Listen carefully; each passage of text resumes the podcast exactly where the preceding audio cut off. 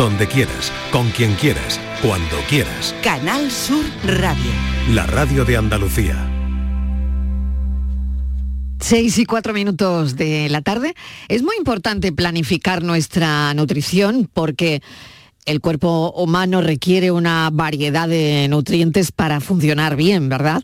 Una alimentación equilibrada y adecuada proporciona a nuestro organismo pues esos nutrientes necesarios para mantener una buena salud, para, bueno, en, el caso de los niños, promover un crecimiento, un buen crecimiento, desarrollo adecuado y lo más importante, prevenir enfermedades. Así que enseguida hablamos con nuestro experto Javier Morayón de nutrición. Hoy una palabreja que vamos a definir enseguida. Les vamos a hablar de la crononutrición, que no es nada extraño ni raro, pero lo vamos a desvelar enseguida. Por tu salud, en la tarde de Canal Sur Radio. Eso será dentro de un instante, pero hay un fármaco creado por el Instituto de Oncología del Valdebrón en Barcelona. Se ha empezado a ensayar en pacientes con cáncer de páncreas con metástasis después de los buenos, buenísimos resultados obtenidos en su primer ensayo clínico en personas ya. ¿Qué sabemos, Patricia Torres, de esta noticia? Bienvenida, buenas tardes. Hola Marilo, buenas tardes. El Omovic actúa de manera diferente a cualquier terapia anterior, ya que es el primer fármaco capaz de inactivar la proteína MYC de las células cancerosas, por lo que se espera que pueda ser eficaz en pacientes en que otras terapias no lo son. Los resultados del primer ensayo que se han presentado hoy en la revista Nature Medicine así lo indican. En el ensayo participaron 22 voluntarios que tenían diferentes tipos de cáncer con metástasis y en las que la enfermedad progresaba tras haber agotado todas las opciones de tratamiento. Pese a que el objetivo era comprobar la seguridad del fármaco, también pudieron examinar su efectividad. Así que sin duda, Mariló es un avance esperanzador en la lucha contra el cáncer. Y seguiremos muy pendientes de esta información y de otras que nos vayan llegando a la redacción de este espacio por tu salud. Gracias, Patricia Torres. A ti un abrazo. Estos son nuestros teléfonos 95 1039 105 y 95 1039 16.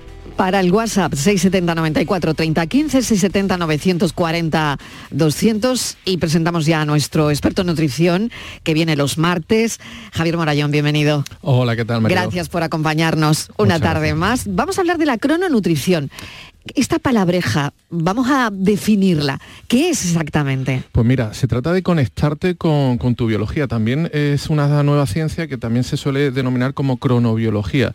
Eh, pues simplemente se trata de decir, oye, eh, ¿en qué nos afecta la hora en la que nos encontramos para hacer lo que hacemos? ¿A qué bien? Eh, es decir, ¿a qué hora tenemos que comer qué, por ejemplo? Por ejemplo, si hablamos de nutrición, por supuesto, se trata de ver qué afectación tienen los horarios que elegimos qué tipo de comidas podemos eh, ajustar mejor a esos horarios y si todo esto tiene consecuencias. Y desde luego que las tiene. Eh, como casi en todo ahora mismo en nutrición, ahora mismo es una, en una parte efervescente, no paran de salir papers, no paran de salir estudios, eh, con lo cual pues es algo que merece la pena hablar. Claro, es que nos preocupa mucho todo lo que tiene que ver con eso, Javier.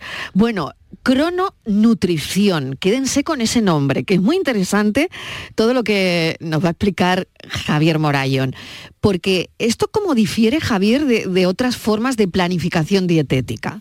Pues mira, fíjate, eh, a ver, eh, nutrirse, nutrirse es algo complejísimo. El cuerpo emplea millones de células, muchos tejidos, órganos, eh, para, para este, este, una serie de, de mecanismos metabólicos que son muy, muy complejos a los que denominamos nutrición. Y, tanto es así que trata por todos los medios de planificar. El, cuerpo, pues como haríamos cualquiera, por ejemplo, pues si tenemos un restaurante y nos van a venir 100 comensales, pues tratamos de, pues, poner el número de camareros que necesitamos, en la materia prima, pues bueno, de planificarlo todo. Nuestro cuerpo trata de hacerlo. Incluso, fíjate, nada más que con el olor, es capaz de empezar a activar, por ejemplo, jugos gástricos o empezar a activar la saliva, donde ya aparecen enzimas digestivos. Entonces, el cuerpo lo trata de hacer y intenta eh, planificar conforme a su esencia. Y la esencia del ser humano, después de 7 millones de años de evolución, del proceso de hominización, pues somos unos seres diurnos. Mm. Somos tan, tan diurnos que nuestro espectro visual, por ejemplo, es capaz de ver colores como el rojo, el amarillo, que no es habitual dentro de mamíferos. Entonces somos muy diurnos, animales muy diurnos. Entonces, eh, toda nuestra crononutrición, toda nuestra cronobiología está muy ligada a ese horario diurno. Em, bueno, pues eh, es interesante, ¿no? Esto de la crononutrición, ¿vale? Y ¿cómo afecta eh, al ritmo circadiano. Metemos también aquí otra historia, el ritmo circadiano, que seguro que han oído los oyentes mm, a qué nos referimos, pero lo explicamos de nuevo, Javier. ¿Cómo afecta el ritmo circadiano a esas necesidades nutricionales a lo largo del día? Vale, pues mira, el ritmo circadiano... Todos tenemos ese ritmo. Sí, el ritmo circadiano... Algunos nos va mejor, a otros peor, a una hora del día o a otra, pero... Claro. Eh, Sí, sí, no, no, tenemos un reloj interno, seguro, y, lo, y está dentro del hipotálamo, ¿vale? Entonces ahí tenemos nuestro reloj interno que intenta ajustarse diariamente. Intenta, nuestro cuerpo sabe la importancia de esto, intenta ajustarse y tiene varias, varias, varios trucos. Uno de los trucos es, por ejemplo, las comidas. Otro de los trucos es cuando nos vamos a cenar. Otro de los trucos es la intensidad de la luz. Entonces, claro, cuando esos trucos que tiene nuestro cuerpo se los alteramos, pues nuestro cuerpo se confunde y entonces empieza a hacernos alguna jugada que no termina, no termina de gustarnos y que nos puede afectar mucho, nos puede afectar desde el punto de vista de, la capacidad nutricional que tienen ciertos alimentos o incluso de, índice de masa corporal, por ejemplo, es decir, cómo nos engordan los alimentos o, por ejemplo, en, la, en el sueño, en la calidad del sueño. Hay personas que trabajan de noche, por ejemplo, ¿no? Que tienen turno de noche y que terminan diciendo, oye, desde que estoy en el turno de noche he engordado tres kilos. Claro, es que... ¿Por qué pasa esto, Javier? Claro, porque fíjate, eh, al final es lo mismo, estamos hablando, hemos alterado el ritmo circadiano y entonces este, esa capacidad de metabolizar, de metabolizar, por ejemplo, los hidratos de carbono, cambia. Fíjate que la hormona del sueño, la melatonina, eh, interfiere eh, por ejemplo, en otra hormona, la insulina, que es la hormona que, se, eh, que utiliza, que segrega el páncreas y utilizamos para eh, sacar de, de, la sangre a la glucosa. Entonces, eh, digamos que, el páncreas está un poquito perezoso por la noche y no trabaja igual que por el día. Esto tiene consecuencias. Esto se ha visto que en los índices de masa corporal, por ejemplo, se ve afectado. Pero también, por ejemplo, la gente que, tiene, que duerme en turnos, pues está más predispuesta a, comer de una forma más desordenada, a picar cosas que, intente compensar ese, ese mal horario. ¿Y cuáles son nuestras compensaciones a la hora de, alimentarnos? Pues casi siempre malas decisiones. Eh, Hidratos, dulces, eh, este tipo de cosas que son las que, te, las que te sacian. Claro, ¿qué, mm. entendemos por un snack de, bueno, seguro mala mm. eh, harina refinada, un montón de mm. azúcar, malas grasas? ¿Por qué? Porque mira, ya que son las 3 de la mañana y tengo que estar aquí... No me voy a cocinar a las 3 de la mañana una ensalada o a las 3 de la mañana voy a tomar lo que pille. Claro, es una compensación. Pero es que luego encima se alteran los, los ritmos normales para detectar eh, cuándo estamos llenos o cuándo necesitamos eh, ingerir comida. Esto lo alteramos, lo alteremos también y cuando estamos durante el día, por ejemplo, nos despertamos, solemos tomar malas decisiones. Entonces hay toda una serie de estudios que relaciona el trabajo por turno con, con una incidencia por lo pronto en el índice de masa corporal superior al normal, pero tiene también muchas más consecuencias. Pues me parece muy interesante todo esto. Yo voy a invitar, como siempre, a los oyentes si tienen alguna pregunta para Javier Morayón sobre lo que comen, si esto que comemos a esta hora del día está bien o está mal, ¿no? Por ejemplo, a mí se me ocurre lo del melón por la noche, que se lo voy a preguntar ahora mismo, pero si tienen alguna pregunta sobre pues la cena, el desayuno, el almuerzo, lo que hacemos bien, lo que hacemos mal, pues es el momento. Si quieren llamar, llamen.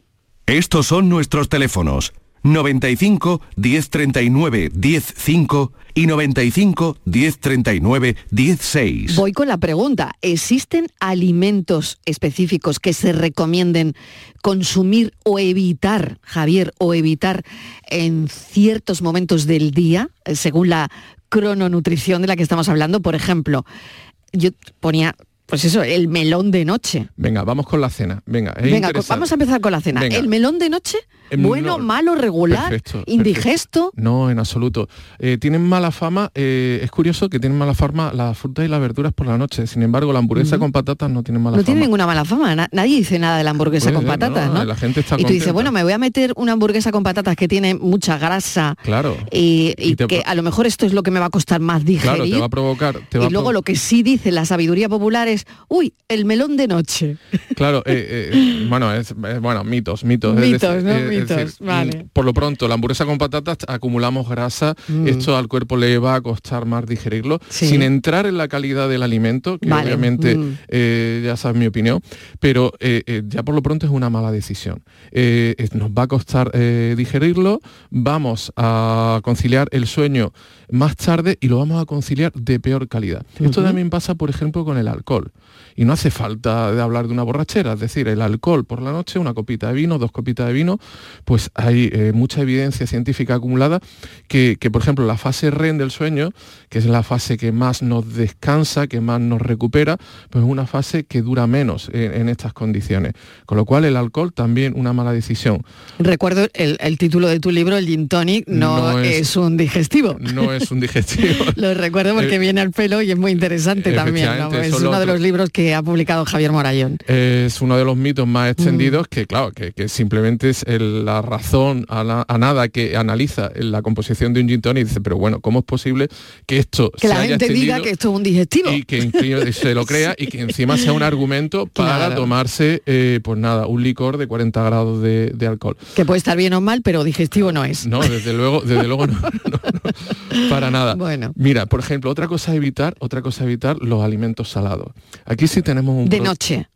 Claro, claro, ¿por qué? Porque vamos a- Alimentos salados de noche. Claro, nos van a Una bolsa de patatas fritas. Por ejemplo, bueno, pero es que ahí tenemos todo. La bolsa de patatas fritas a dar en el clavo si no quieres dormir. Es decir, tienes una Claro, por la acidez, ¿no? Bueno, por la acumulación de grasas, la Ujú. acumulación de sal, eh, seguramente te va a obligar a levantarte por la noche a beber agua. Mm. Ese exceso de agua también te obligará a, a ir al baño, Al- claro. a Por desahogarte lo un tanto, no va a descansar. No, no, no vas a descansar, pero es que encima la, la ingesta eh, muy kilocalórica, Ujú. pues, eh, pues nada, tampoco, tampoco, te va, tampoco te va a hacer descansar. Y, es sorprendente que sobre esto no se habla. Sin embargo, la fruta y la verdura, sí, eso, cuidado la fruta y la verdura. Lo único que hay que decir eh, con el melón y la sandía, lo único, si, si me apuras, es, mm, bueno, mira, el melón y la sandía igual no es lo mejor porque tienen mucha agua. Entonces van a, van a eh, pues lo mismo, te, te van a hacer eh, seguramente ir, a, ir al baño. ¿Qué podemos hacer? Vamos a Ni adelantar. tampoco comerte un kilo de melón ni de sandía, es decir. Claro, también, pero adelantemos esa cena, adelantemos, porque luego si quieres señalamos un poquito los horarios en los cuales los españoles tenemos muchísimo que mejorar, porque vaya horario de comer tenemos. Vaya horario de cenar que tenemos. Sí. Yo me sumo a eso que dice nuestro experto hoy. Me sumo a eso que dice Javier Morayón. Vaya horario de cenar que tenemos. Bueno, nos llama José Antonio de Granada, que algo querrá preguntar. Eh, José Antonio, bienvenido. Hola, muy buena. Buenas, cuéntenos. Bueno, yo quería hacer una consulta. Yo hasta ahora siempre he tenido sobrepeso y bueno, ahora acabo de empezar a trabajar de taxista Sí. Y el horario de comida, de cena, bueno, de cena prácticamente porque empieza a las 4 de la tarde se me ha desvariado muchísimo. Eh, no sé cómo hacer la cena porque llego a las 4 de la mañana de trabajar y claro, me apetece comer algo.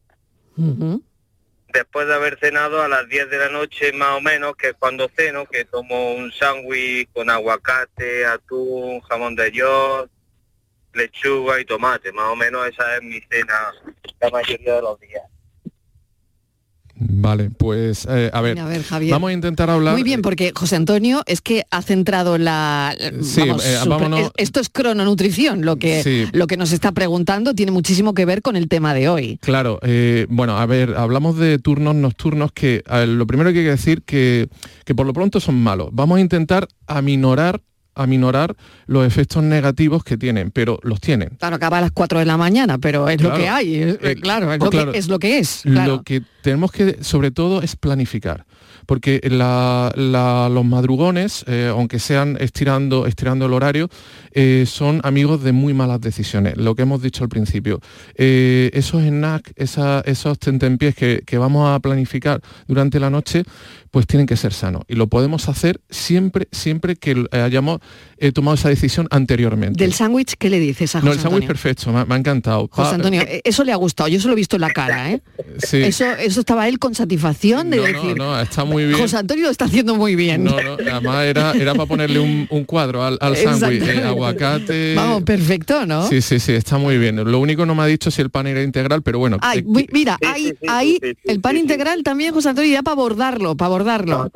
Pues, pan integral. Pues perfecto. Te podrás quejar, Javier, de la audiencia que tenemos. No, no, no, otro, otro oyente del mes. Le, recuerdo que hace, la semana pasada creo que llamó otra oyente que, que, también lo hacía muy bien. Bueno, pues muy bien el sándwich de entrada, vale. Pero eh, tenemos que pensar que a pesar de que nosotros trabajemos por turno, somos animales diurnos, es decir, la noche nuestro cuerpo la interpreta para descansar aunque realmente estemos trabajando. En el caso de nuestro oyente, de José Antonio, que termina de trabajar a las 4 de la mañana, a las 4 de la mañana el cuerpo no está para comer aunque nos apetezca, como mucho sería algo ligero. Estamos Pero es que te entra un hambre, que yo he tenido esos turnos. José Antonio, ¿qué hambre no te entra? Eh? Eh, Cuando tú llegas a tu casa, Claro. Sí, le, tiro el dulce. Claro, fíjate, fíjate. Yo, tuve una, yo hacía la noche en la radio durante un año y acababa a las 4 de la mañana, es decir, llegaba a mi casa, eso 4, 4 y media. Yo tenía un hambre voraz. Claro, pero, ¿Eh? pero ¿qué, te pasa si te atiborras justo antes de dormir? Porque, claro, eso va a interferir en el sueño. Vamos a tener mala calidad del sueño, entonces al final estamos acumulando muchos errores. El error propio de no respetar nuestro ciclo circadiano, es decir, no ir con el sol que nosotros tenemos que ir con el sol, que no podemos por circunstancias, pero vamos a intentar no seguir acumulando errores. Es decir, vale, tenemos este... ¿Qué este hacemos? A ver. Bueno, pues por lo pronto, haber planificado estos tentempiés, estos snacks que pueden ser, pueden ser frutos secos, pueden ser eh, fruta deshidratada, pueden ser algún lácteo, eh, yogur, yogur natural. Mm. Por ejemplo, yogur griego está muy bien, tiene un alto contenido en proteínas que es saciante, pero antes de irnos a, dormir no podemos atiborrarnos porque vamos a afectar a la calidad del vale, Llego a las 4 de la mañana, en el caso de José Antonio, llega a las 4 de la mañana, ¿qué come?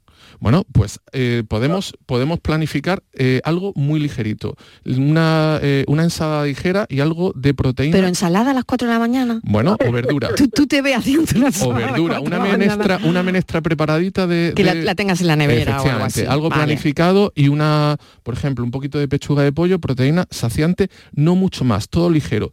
tenemos que ir, tenemos que ir a raciones, raciones cortas. Dentro de lo que cabe, tenemos que seguir respetando nuestro horario diurno. Es decir, pues José Antonio se despertará, no sé a qué hora se suele despertar usted. Cuando se duerme a las 4, ¿a qué hora te levantas, José Antonio? Once y media. Once y media, muy, buena pues, hora. Pues ahí, ahí donde tenemos que prorrogar un poquito y ya hacer una buena comida. ¿De acuerdo? O sea, te levantas a las once y media, a lo mejor te tomas algo, pero a lo mejor esperas a las 12 para... Claro. Eh, esto es la crononutrición al final, ¿no? Al final... Esperas a las 12 para programar un poquito, ¿no? Es lo que, Es que tenemos que, por mm. ejemplo, ir con nuestro páncreas. Fíjate, fíjate lo que te estoy diciendo. Nuestro páncreas no entiende que nosotros cojamos el taxi a las 3 de la mañana. Eso ah, no se lo puedes explicar a tu páncreas. Tu páncreas no te va a entender. Ya. Entonces, al final tiene una eh, mala, mala eh, absorción, por ejemplo, de hidrato de carbono. Y esos hidratos de carbono eh, pues engordan más. Claro, claro, eh, claro. por la noche, por la noche que por, el, que por el día. Entonces, de hecho, hay toda una eh, corriente, bueno, bueno, hay una serie de estudios que están en torno a otro concepto un poco extraño que se llama termogénesis, que siquiera ahora hablamos, y, y, por ejemplo, un mismo hidrato de carbono durante el día, por la mañana, pueden engordar la mitad que por la noche. O sea, si te lo tomas a una hora u otra. Efectivamente. Qué maravilla esta historia, ¿eh? Sí, sí.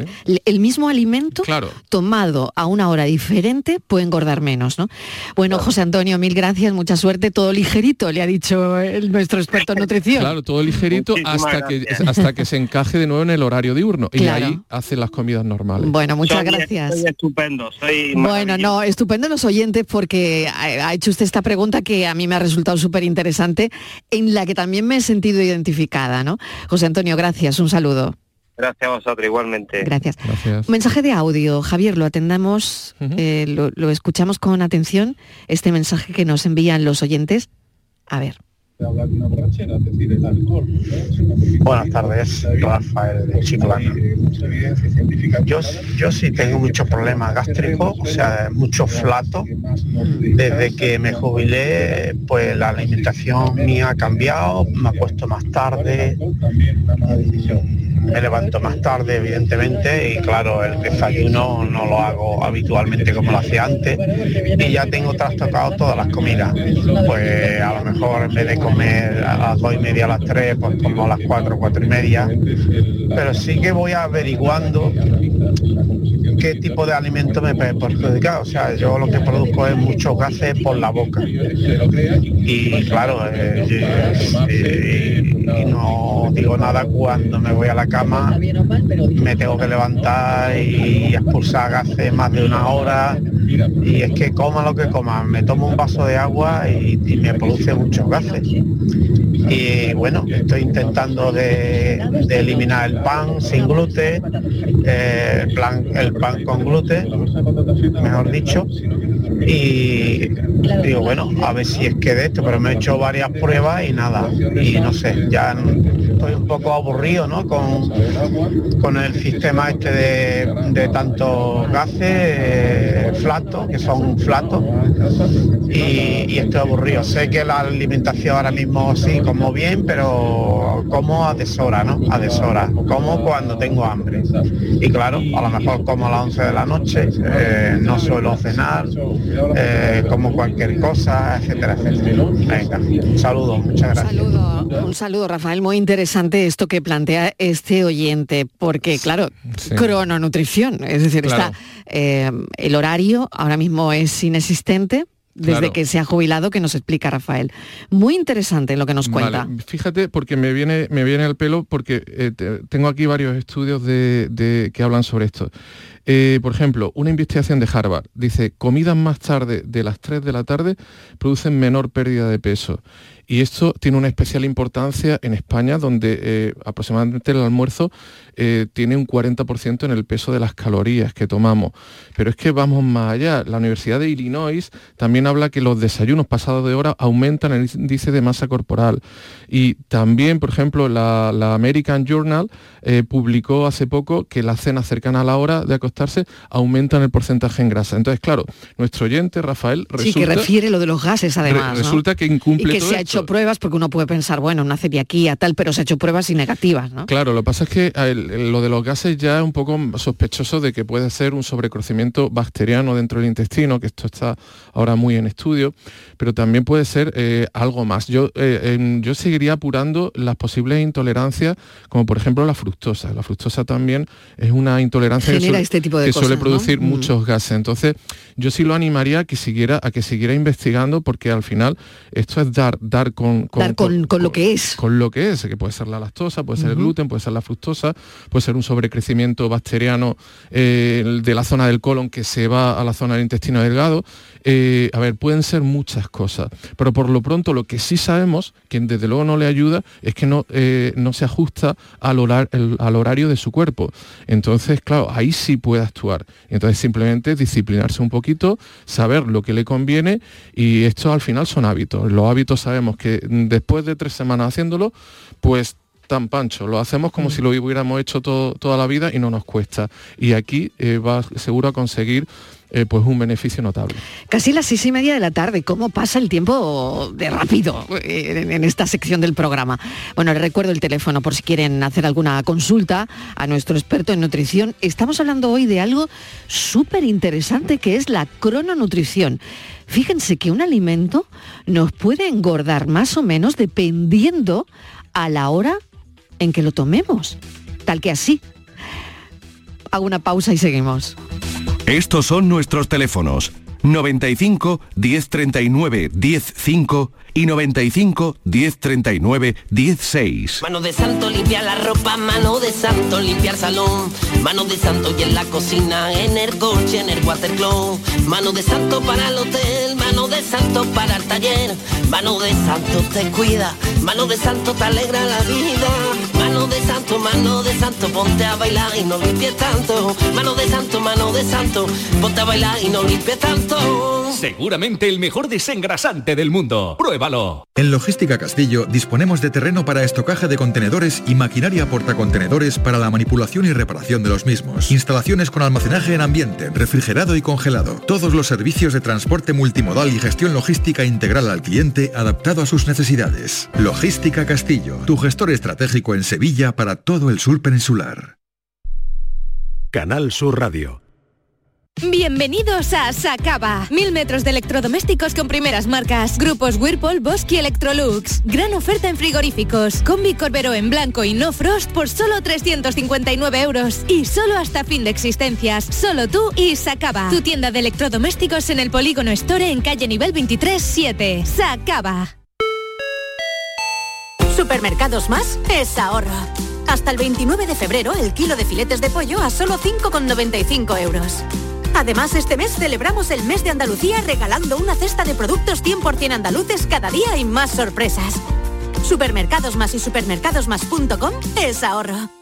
Manolo, te quiero. Y yo a ti, María. Ay, y si tuviera los dientes torcidos, picados, amarillos y me faltaran las paletas, ¿me querrías? No, entonces no. En The Implant llevamos más de 20 años enamorados de tu sonrisa, sea como sea. Por eso este mes te hacemos un 12% de descuento en tu tratamiento para que tu sonrisa enamore. TheImplant.com Te levantas muy temprano, madrugas mucho, trabajas o estudias de noche. Cuando casi todo el mundo duerme menos tú, ya estamos contigo. En la mañana de Andalucía, el Club de los Primeros de Canal Sur Radio, con Charo Padilla, de lunes a viernes desde las 5 de la mañana. Contigo somos más Canal Sur Radio. Contigo somos más Andalucía. Estos son nuestros teléfonos 95 1039 105 y 95 1039 16. 670 94 30 15, 670 940 200. Estamos hablando esta tarde en nuestro espacio Por tu Salud sobre la Crononutrición. Crononutrición, que se me ha ido el término. Crononutrición, que se me había ido. Pues, ¿en qué estaré yo pensando? ¿En, en qué estaré yo pensando merendar cuando salga de aquí? Pero no, no, no, no, yo le hago caso a Javier. Venga, vamos a escuchar a un oyente que nos plantea una cuestión. Sí, hola, buenas tardes. Mire, mm, aprovechando que está ahí este señor eh, para el tema de las comidas, yo desde hace un tiempo, y es cuando he perdido peso, he decidido mm, después de las 8 de la tarde no tomar nada. Ajá. Si como bien y es muy tarde, pues ya ayuna. Y si no, pues algo antes de las 8 de, mm, de la tarde. Entonces era para ver qué, me, qué opinión tenía con, al respecto. Y también, bueno, pues de comidas copiosas, de tomar, mm, no, yo no soy de comer comidas copiosas. Y la fruta siempre han dicho, o por lo menos yo tengo entendido, que la fruta de noche no se debería de tomar, porque los azúcares o no sé qué. Yo mm, últimamente ya le digo, la decisión mía es comer a mediodía, bueno, sin grasa ni nada, pero luego ya, una vez que termino de comer, pues no tomar nada más. Si acaso yogur, pero no, no comer mucho de noche. Entonces, solamente era para preguntar si esto es correcto o no. Pues vamos a decirle si es correcto o no. A partir de las 8 de la noche o tarde-noche, esta oyente ya no ingiere nada más. Bueno, es una oyente muy europea. Eh, así que la felicitamos. De, de- de hecho, eh, suele ser uno de los principales errores de los españoles. Ella Eh, lo hace bien. Ella lo hace muy bien, ella lo hace muy bien. Eh, de hecho, eh, este, este error que solemos cometer, que la gente pues empieza a lo mejor a, a cenar a las nueve y media, lo cual es un desastre, pero es que encima, por ejemplo, los programas de televisión tampoco ayudan. Muchas veces el No, prime, claro, el prime time tarde, está a lo mejor a las sí, 10 de la noche. sí. Venga, vamos a juntarnos para cenar y vemos eh, la serie de moda o o el programa de moda, eh, pues no, no nos están ayudando en nada. Y ya el segundo prime time. claro, ese no sé ni Sí, ya muy tarde. Entonces, por ahí, Sí. por ese lado, genial, pero por el lado de la fruta eh, y la verdura, no hay ningún problema en cenarla, ¿vale? Eh, ¿Cuál sería el problema? Ella ha hablado, por ejemplo, que ha escuchado algo de los azúcares. Es verdad que La fru- fruta. que la fruta tiene azúcar. hincapié en eso que te preguntaba del melón. Claro. El melón de noche, la sandía de noche, Claro, pero- un plátano de noche. Lo que tenemos que recordar siempre que hablamos de la fruta, que siempre que sea fruta entera, no hay problema, porque la fruta entera va con toda su pulpa, es decir, todo su tejido, toda su estructura, que suele ser una estructura muy fibrosa, es decir, muy rica en fibra. Entonces, esos azúcares que van con la fruta se absorben poco a poco y son muy naturales, muy digestivos y nuestro cuerpo está más que acostumbrado a absorberlos de esta forma. Cosa muy diferente sería si nos estuviera hablando nuestro oyente de un zumo, en la cual le hemos quitado toda esa fibra, estamos absorbiendo prácticamente agua con azúcar y esto sí sería problemático y mucho más efectivamente por la noche. Pues la oyente lo hace muy bien. Vamos a escuchar eh, otro mensaje. Mariló, buenas tardes. Buenas Una pregunta. ¿Es verdad lo del mito ese de que el cuerpo te pide azúcar? Que es verdad que muchas veces te levanta o, o es verdad que como que necesitas azúcar o es otra falsa... No lo sé, no sé cómo... O no sé cómo explicarme. A ver si lo puede... A ver si nos puede ayudar. Lo ha explicado perfectamente y yo eh, entiendo lo que dice Sí. porque a mí parece que me lo pide, Javier. Pues mito, mito gordo. O sea, el cuerpo no te pide azúcar. No, no, no, no, no, porque el Ay, azúcar... pero ¿y por qué te revitaliza tanto? O sea, yo hoy te confieso que eh, con el café me he tenido que tomar una barrita de chocolate. Mira, tú piensas y entiendo que mi cuerpo lo necesita y me lo pide. Porque si no, yo porque la, la elijo. Vale, muy bien, Marilo, una pregunta. Venga, a ver, una lo he hecho- pregunta. lo he ahora hecho ahora mal, te, voy a hacer, mal. te voy a hacer una pregunta a ti. Pero La al hilo de lo que decía el oyente. La barrita de chocolate, ¿cuántos años llevan en la humanidad, con la humanidad? Toda la a- vida. acompañando a la Toda humanidad. la vida, toda la vida. Vale, tú, desde los 7 millones últimos años, eh, millones de años que, que ha durado Sí, la pero ¿qué pasa si a ti no te engordas? Si tú, tú ves que será igual de malo. Pero si tú eres una persona, pues no sé si el mito de la constitución, que también, Ya, no, que también es otro mito, pero Claro. si tú no ves que, mm, bueno, No, que, pero que eso- no, eso- no te mm, presenta ningún problema, No, pero eso, Pero eso no es para empezar suele ser muy excepcional y suele ser temporal. Eso Mm. también se ha estudiado y suele pasar en gente con cierto sobrepeso que sigue manteniendo durante un tiempo niveles correctos en sangre, en los análisis de sangre.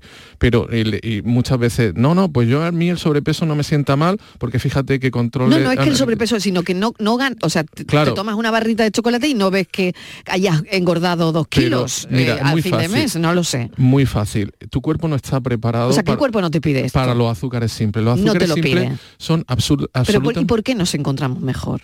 Bueno, porque muchas veces asociamos el azúcar simple a momentos de euforia o momentos de relax o compensación. Es decir, No, si yo venía para, para hacer el programa. Si yo- Bueno, pero- si venía, si yo venía ya Bueno, pero en- activa pero y, bueno, también- y con la cabeza en el programa. Pero también tienes asociaciones. Oye, que la Mm. comida no está fuera de las asociaciones. Sí. Aquí, por ejemplo, eh, sería bueno que estuviera a- algún psicólogo y nos dijera que esa no, si asociación... se acaba de ir. Claro, esa asociación, esa asociación, eh, eh, en, fin... Es eh, más se- psicológica imagínate que, que tú- nutricional. Claro, para hacer el programa, pues tú tienes que tocar el pomo de la puerta tres veces antes de tocar, de hacer el programa. Eso sería ya un, to- un tocazo, pero claro, bueno. pues en, en lo- en los alimentos no, no te creas que es algo es parecido, diferente. ¿no? Puede ser parecido. fíjate. La sensación de que necesitamos Sí. azúcar es una sensación que nos hemos creado. El es cerebro, falsa, o sea, Sí. hay que decirle al oyente que esto que no ne- que no nos No, lo pide el cuerpo, Es decir, hay una cosa que es real. El cerebro necesita glucosa, pero no glucosa libre, como puede Mm. ser el azúcar. Mm. No, ne- necesita esa glucosa que viene en los alimentos reales, en los alimentos eh, completos. Porque vienen, por ejemplo, en forma de almidón, vienen, Mm. por ejemplo, eh, eh, en forma de glucógeno y nuestro eh, cuerpo va rompiendo esas moléculas y va absorbiendo la glucosa y la manda al cerebro.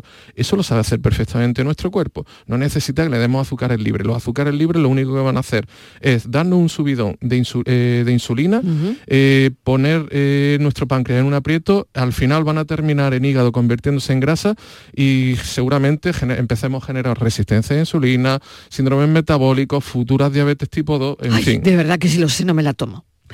Venga, otro mensaje. Hola, buenas tardes. Eh, mire, eh, llevo tiempo adelantando bastante la hora de la cena. Aproximadamente a las siete y media de la tarde ya prácticamente pues, pues estoy cenando.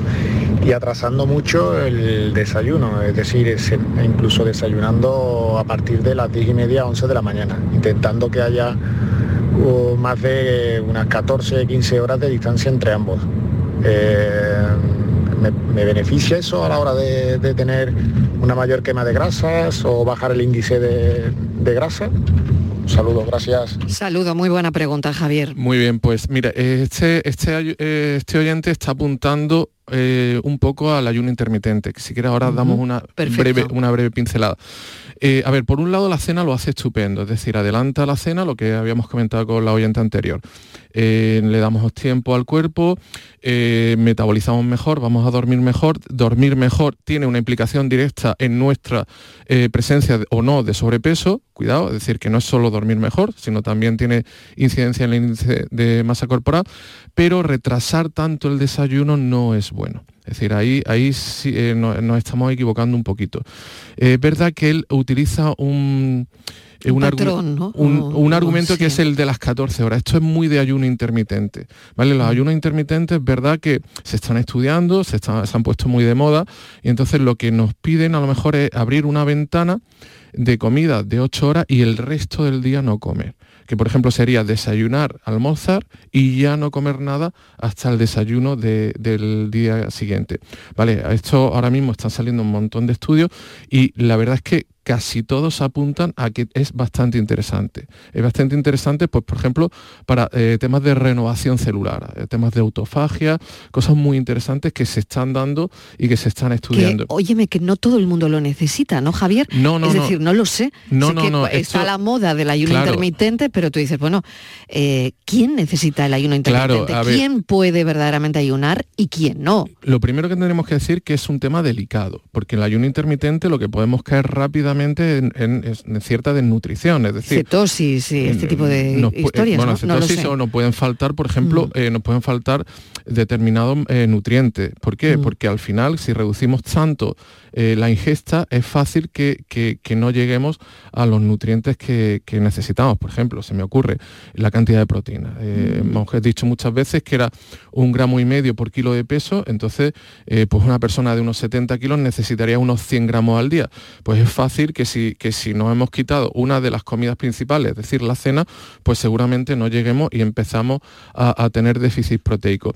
Por eso es bueno que estos tipos de soluciones pueden ser muy interesantes, eh, según para qué personas, pero tiene que estar siempre supervisado por un profesional. Anoche cené pasta. Sí. Venga, ¿qué me dices? Bueno, pues lo primero que te preguntaría es eh, qué has hecho durante el día. Es decir, ¿te has movido? ¿Has tenido eh, mucha actividad física? Eh, ¿Qué tipo de... Bueno, yo, yo soy polvorilla, pero si te refieres a ir al gimnasio y este Sí. tipo de cosas, ayer no. Ayer no, no, No. hiciste una clase de crossfit a las 6 de la tarde. No hice crossfit a las Vale. 6 de la tarde. Bueno, pues Entonces, entonces nada, he tenido pues, un día normal. No, te, te diría que, te diría que en principio no me parece buena idea cenar pasta. No ¿Por te qué? parece buena idea. ¿Por qué? Y no era integral, no era pasta integral. Pues menos todavía. Menos todavía, Fíjate, aquí hablamos del concepto de termogénesis. Fíjate que el gasto energético total que tenemos tiene tres componentes, ¿vale? Uno es la actividad física. ¿De acuerdo? Uno es el gasto basal, es decir, lo que tú gastas por el simple hecho de estar viva, y otro es la termogénesis inducida por la dieta. ¿Qué quiere decir esto? Lo que gasta tu cuerpo en digerir lo que tomas. Pues resulta que esto es, suele ser aproximadamente un 10%, pero depende de los alimentos y depende cuándo los tomes. Precisamente los hidratos de carbono, si los tomas por la mañana, gastan más en la termogénesis que si los tomas por la noche. O sea que pasta, en mi caso, ayer que, um, pues que no, que vine aquí, trabajé, pero que no hice nada.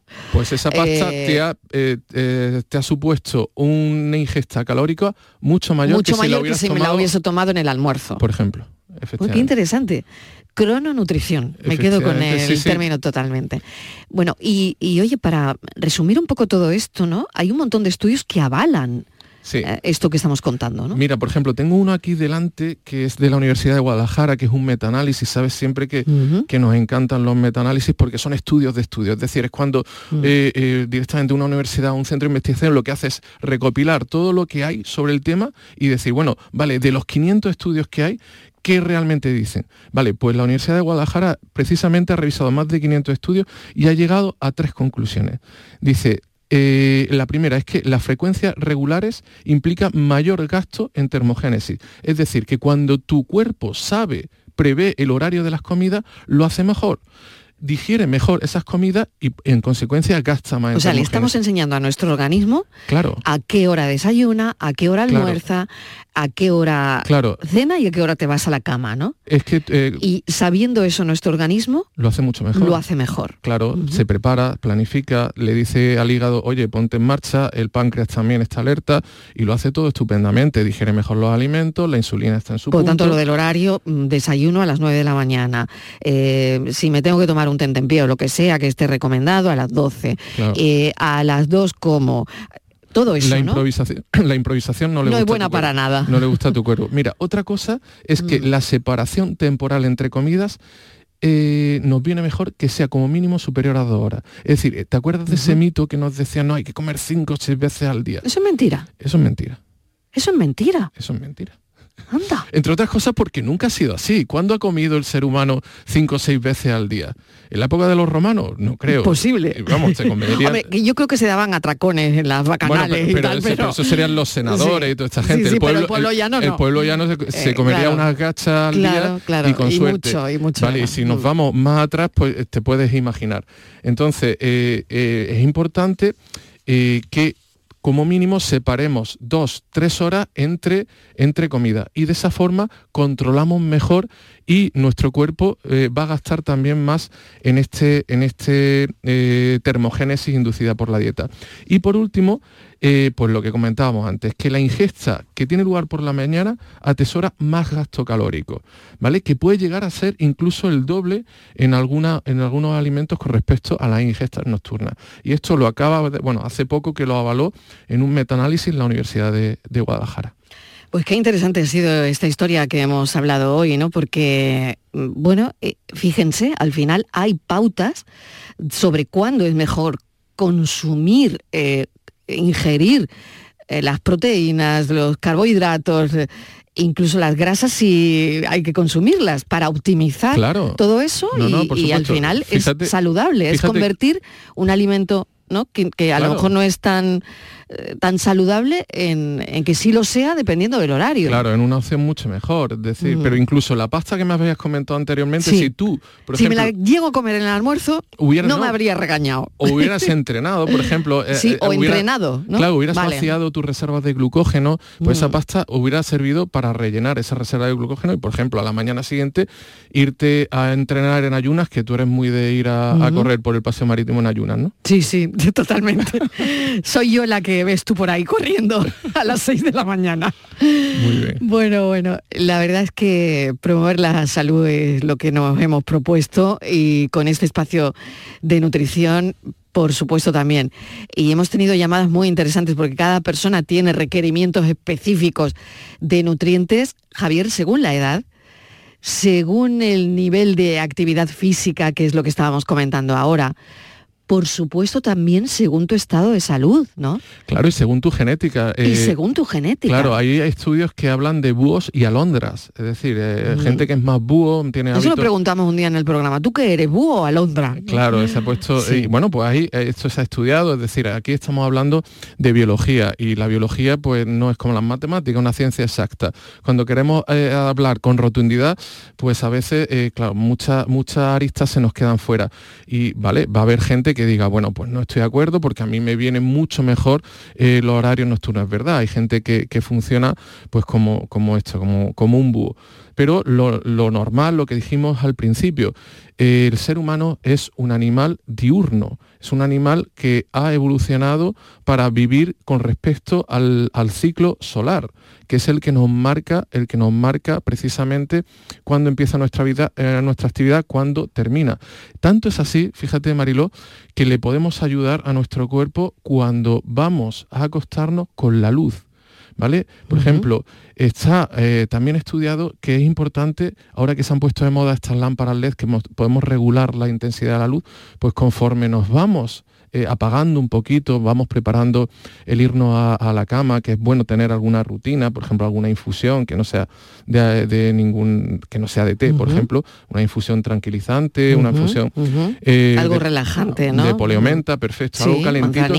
Sobre todo el, efecto de, líquido caliente, bajamos un poquito la, la luz, la intensidad de la luz evitamos las pantallas, la luz azul de las pantallas es un desastre, porque precisamente le está diciendo a tu cuerpo una información contradictoria. Tu cuerpo está preparando, por un lado, la hormona, la melatonina, para irte a dormir y de repente le pegas un, chupinazo de luz azul eh, en los ojos que dice todo lo contrario. Le dice, oye, que es de día. Entonces tenemos que ayudar en todo esto. Todo esto pues forma un pool de cositas que nos van a ayudar y que al final pues, pues son rutinas que desde luego nos terminan eh, ayudando. Pues qué interesante ha estado esto de la crononutrición. Eh, me quedo con el término crononutrición. Eh, porque nos ha contado Javier Morayón eh, los estudios científicos que respaldan eh, pues esta teoría, ¿no? los errores comunes, hemos hablado de los errores comunes que cometemos al, al intentar, bueno, pues eso, ¿no? Equivocarnos, bueno, o, hacerlo bien, pero nos equivocamos de, la hora y el alimento, ¿no? En fin, todo esto ha estado muy bien y los mensajes de los oyentes también. Así que Javier, muchísimas gracias. Encantado, gracias a ti. Venga, hasta el martes que viene, gracias. La tarde de Canal Sur Radio con Mariló Maldonado. También en nuestra app y en canalsur.es. Hay muchos tipos de energía pero hay una que hace que todo avance, creando oportunidades de futuro, impulsando una industria verde, potenciando el desarrollo sostenible y generando bienestar. Una energía que lucha contra el cambio climático y respeta el medio ambiente. Descubre, conoce, aprende y disfruta de todo lo que las energías renovables pueden hacer por ti. Y haz brillar tu energía. Junta de Andalucía.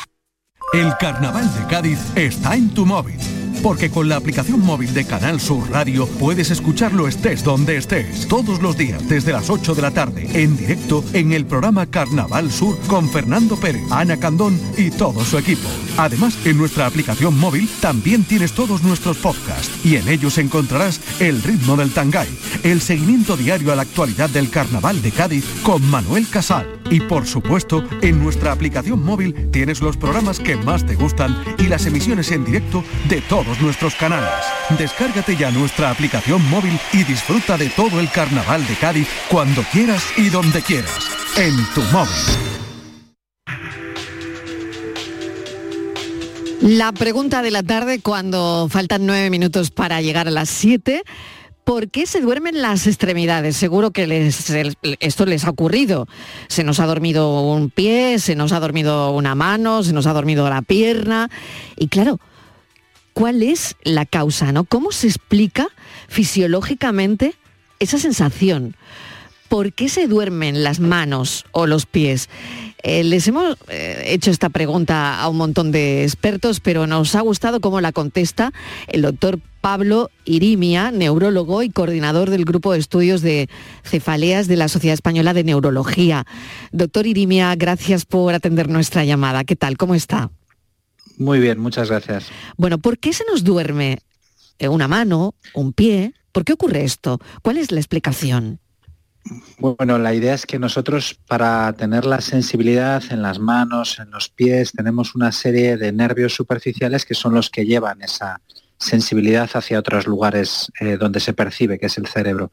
Cuando esos nervios superficiales se comprimen por diferentes motivos, pueden producir esa sensación incómoda de hormigueo. Y eso es muy frecuente, pues a lo mejor cuando adoptamos una postura determinada, que podemos comprimir esos nervios que van superficiales un momento y notemos momentáneamente esa sensación eh, de hormigueo que luego al cambiar de postura y desaparecer esa compresión nerviosa, desaparece. Y luego es verdad que a veces estos hormigueos pueden ser debidos a algunas enfermedades concretas. Puede haber enfermedades que afecten a los nervios y puedan provocar esa sensación de hormigueos en las manos, pero normalmente Cuando ocurre eso es porque la enfermedad produce síntomas ya mucho más continuados, probablemente más permanentes, y es más fácil de diferenciarlo de una cosa, digamos, banal, como puede ser cuando adoptamos una mala postura o así, que tiene una duración mucho más breve. Claro, doctor Irimia, justo iba a eso, ¿no? Porque cuando debería preocuparnos esa sensación de adormecimiento de las extremidades y buscar atención médica. Cuando verdaderamente una persona debe eh, preguntar por lo que le pasa eh, cuando tenga Pues esa cuando- sensación. Sí. La, la verdad es que yo creo que todo el mundo ha tenido en algún momento la sensación de adormecimiento en alguna parte del cuerpo, ¿no? Y eso entra dentro de lo normal, como digo, mm, es relativamente frecuente cuando uno adopta una postura, cruza las piernas, coloca el brazo en una determinada posición, o se lleva un pequeño golpe y toca uno de esos nervios superficiales, puede notar momentáneamente esa sensación. Cuando esa sensación no está claramente justificada por un cambio postural, cuando esa sensación es muy persistente o muy repetitiva, hombre, yo sí que creo que convendría hacer una consulta médica para ver si tiene alguna importancia y, y que se pueda investigar ¿no? el origen. Porque ya digo, puede ser esta cuestión tan banal como una compresión de un nervio, pero puede ser otros problemas más serios, como afectaciones de la médula o afectaciones de otras partes del sistema nervioso, que sean las responsables del hormigueo. Pasa mucho de noche, ¿por qué pasa? Pues de noche hay una, una entidad que se llama sobre todo la, la neuropatía del mediano. Nosotros aquí en las muñecas tenemos un nervio que va eh, justo por la parte anterior de la muñeca que se puede comprimir, circula por un espacio muy, muy pequeñito. Y con muchas ocasiones esa compresión eh, se produce más cuando la, la mano no está en movimiento. Y por eso muchas personas lo que notan es que el hormigueo les despierta por la noche y lo que hacen es mover las manos y al moverlas ese hormigueo desaparece por completo. Eso se suele, suele ser por una neuropatía del mediano, que es una, un, un problema que si es muy incómodo para la persona, a veces lo que hay que hacer es una pequeña cirugía que se hace localmente para abrirle espacio a ese nervio y que circule con más facilidad y esos síntomas desaparecen. Y doctor Irimia, eh, ¿hay personas a las que les pasa más que a otras? ¿Usted ha, ha visto esto? Que haya personas que, que, bueno, que sin ser grave les ocurre frecuentemente.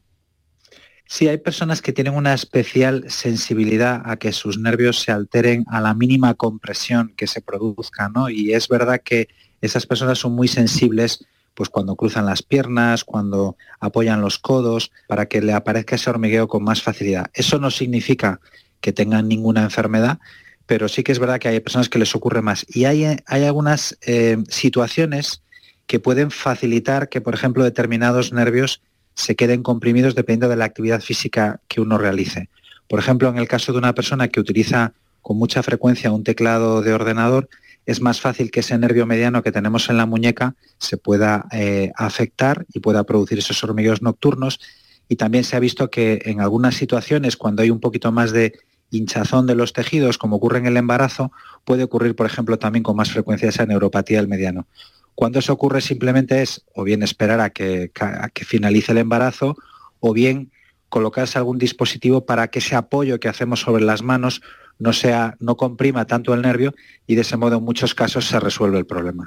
Qué interesante la explicación. Y ya por último, no sé si hay tratamientos para esto, ¿no? Para, eh, bueno, pues compresiones de los nervios que no son graves, pero que molestan. No sé si hay algún tratamiento para esto.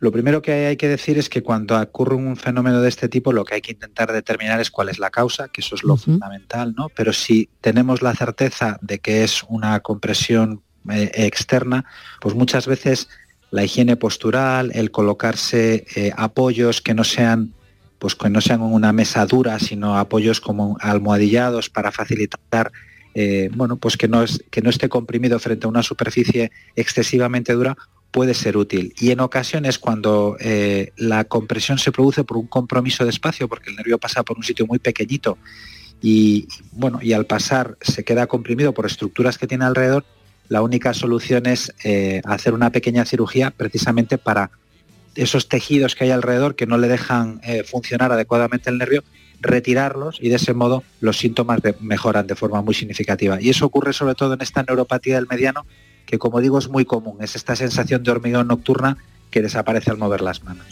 Gracias por contestar nuestra Pregunta de hoy, doctor Pablo Irimia, neurólogo coordinador del Grupo de Estudios de Cefalias de la Sociedad Española de Neurología. Hablaremos algún día de cefalías, eh, no muy tarde, tenemos ese asunto previsto. Muchísimas gracias, doctor Irimia. Muchas gracias a ustedes. Gracias, un saludo. Pues ya sabemos por qué se nos duermen los pies, las manos. Queríamos saber lo que pasa ahí, ¿no? Eh, qué condiciones médicas incluso pueden causar este entumecimiento recurrente de las extremidades, ¿no? Y si, bueno, mm, es algo banal, como nos ha contado el doctor, pues qué hacer, ¿no? Gracias por hoy eh, a los oyentes que están ahí con sus preguntas interesantes, a los expertos que nos ayudan cada tarde. Y bueno, mañana volvemos a las 4 con un nuevo programa. Si este les ha gustado, pues mañana más y lo intentaremos como siempre mejorar. Gracias por estar ahí. Ahora se quedan con Natalia Barnés y El Mirador. A las 4 de la tarde es la cita. Mañana les volvemos a contar la vida. Adiós. Yo soy el invisible en esa foto,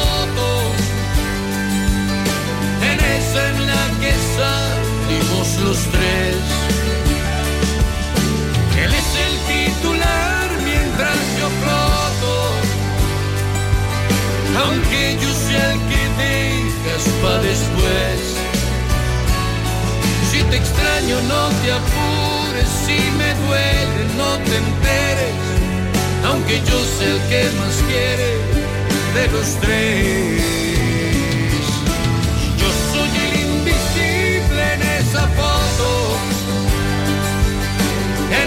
En la que salimos los tres.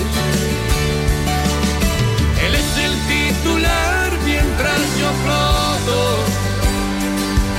aunque yo sea el que dejas para después que yo sé el que más quiere de los tres.